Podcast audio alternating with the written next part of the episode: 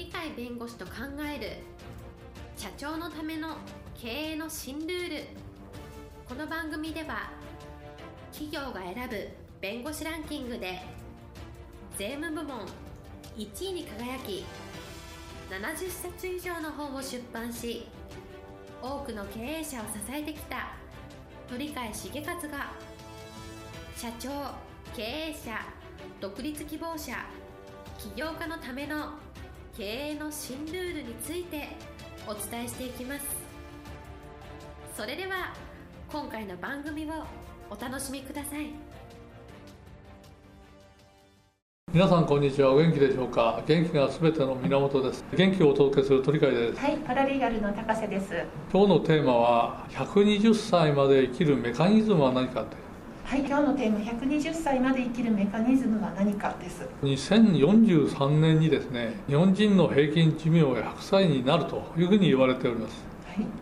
100歳ですからそれが平均寿命とはとても信じられないんですけどどうもその統計数字は信頼するに値するようでございまして100歳が平均だと120歳まで生きるのはできるよねとそういうふうになる時代が来るんではないかという感じがしますね。そうするとですね100歳までが平均寿命だとすると120歳まで生きられるよと今でも思う人が出てきておかしくないんでそうすれば信じをさらば与えられんっていう聖書の言葉がありますから100歳まで生きるなら私120歳よって言ったって冗談ではなくてですね単なる希望じゃなくて実現できる120歳だということができるんではないかと思うのでしたがって120歳まで生きるんだったら人間いくらでもやりようがあって失敗してももう一度立ち直ってもう一度やり直すというそれが80歳90歳になってもこれから俺の時代だというような方が出てきても全然おかしくないのでその信じるっていうことからいろんなことが実現するっていうこの実現のメカニズムをもうちょっと考えてみたらいいのかなっていうのは今日の考えであります。はい、2043年に日本人の平均寿命が100歳になるという話でであれば120歳まで元気で生きられるんじゃないかとそうすると、やっぱり元気で生きられるというのは大体今100歳が平均寿命ってそうなんで現実に今もですね私の周りに80歳をはるか上90歳を超えてますよっていう人でも元気なピンピンしてる人たくさんいまして電話の声なんてこんなでっかい声出すのかみたいなすごい声が聞こえてくる人がいるんですけどおそらく今でも100歳生きるの簡単じゃないかなと思ってる人は相当いると思うんで私も106歳まで生きるって勝手に考えておりまして100歳は当然突破できる対象なんですけど120歳までは生きれるなんて思ったことないんですがただ平均寿命がもうすぐ20年も経つと100歳になるぞというんだったら120歳も夢じゃないねという感じになるんですがじゃあどうしたら120歳っていうしかも元気でなるべくなら現役でですね生きたいというんであればどうしたらそれが可能になるのかというとやはり信じようさらば与えられんっていう先ほど申し上げた聖書の言葉って本当の言葉だと思うので信じるっていうことそれが最終的には実現する源になって実現のメカニズムが動いていくんだと。今は120歳はるか遠くにありますけどだけどそこまでは本当に生きられるんだ本当に信じるんだ信じられるんだと思えば自然に信じることのできるようなメカニズムが働く。じゃあどういうふうなメカニズムかというと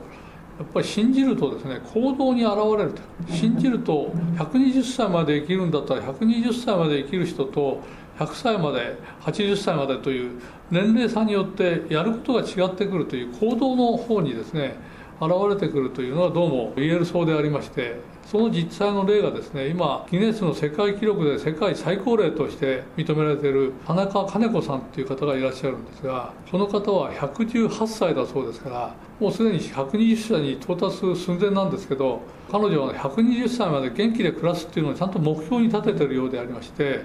この目標っていうのは一つの実現を信じるということにつながっていると思いますがそうすると何がこの人の特色かっていうと118歳でですね目標達成のためにふさわしい行動をどうもしているようであります。つまり自分が120歳まで元気で過ごすんだ暮らすんだったらそれを実現するにふさわしいような行動を行っていると。どういうのかというと1日3食欠かさず食べると118歳で3食必ず食べるということ好きなものもあるそうですがそういうのをちゃんと食べると。しかもよく歩くって118歳で歩いてますよ。大好きな炭鉱節を踊ってるそうでございましてなんと計算問題に取り組んだんだそれだけなんですよ。毎日看護婦さんとオセロを楽しんだんですこれは80歳90歳過ぎたらもう普通いや誰もやらないことなのに118歳でやってたと。逆に言うと118歳の以前にもおそらくこういうふうな思いで何らかの意味での行動を起こしてそれが長寿にちゃんとつながる行動だったんだなというふうに思えるわけでございましてしたがって80歳90歳になって計算問題とか看護師さんと毎日オセロをするとかですね観光節を恐るとかよく歩くとかいうのはおそらく億劫になってるんじゃないかと思うんですがところがやっぱりちゃんとした私は120歳だから130歳でもいいですけどそこまで生きるんだって本気で考えたら本気であればあるほど本当にどうしたらいいんだろうやってみる。あれいろんな人に聞いてる。医者に聞いてみる。世界でも長寿だった人が何やったか調べてみるとかさまざまなことをやあれ教えを受けることによってじゃあ私これやってみるというのをやってみるうちに行動パターンが決まってきて気づいてみたら118歳。あるいは120歳を超えるということにいくわけでございましてやっぱり信じることの力ってすごいのでありまして人間は110歳まであるいは120歳まで自分で決めることができるのが人間の特色ですからそれをいい方に生かして本気で信じるということを付け加えた形で目標を立てると。単なる目標目標じゃなくてやれたらいいなじゃなくて実際やるんだと実現するんだというそういう実現の目標を立ててそれが実現できるだっていう信頼のもとにですね行動を考えるとこういうことをやってみたいああいうことやってこれだったら続くこれやったらいいんだって言われたらああいいことをやってみるみたいなそういうことの繰り返しによって最終的にはやることが決まってきてパターン化してきてそれが体の循環とか生活習慣になっておのずから世界記録おのずから自分の目標である120歳あるいは100歳でもいいですけどそういうものに到達できるということでございましてやはり物事は何か目標を立ててその目標っていうのは実現目標であって目標が達成できるんだっていうもとで達成にふさわしいものを、えー、自然な形で選んでそれを実行していくと。こういうことが大事ではないかと。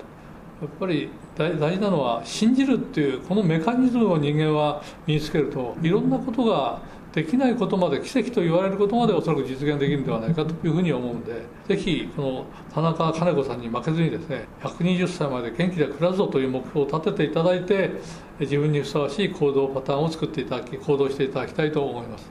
はい、えー、今日のテーマ120歳まで生きるメカニズムは何かでした。今日も元気で楽しい一日をお過ごしください。はいありがとうございます。本日の番組はいかがでしたか？この番組は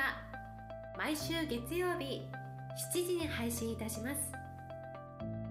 それでは次回の配信を楽しみにお待ちください。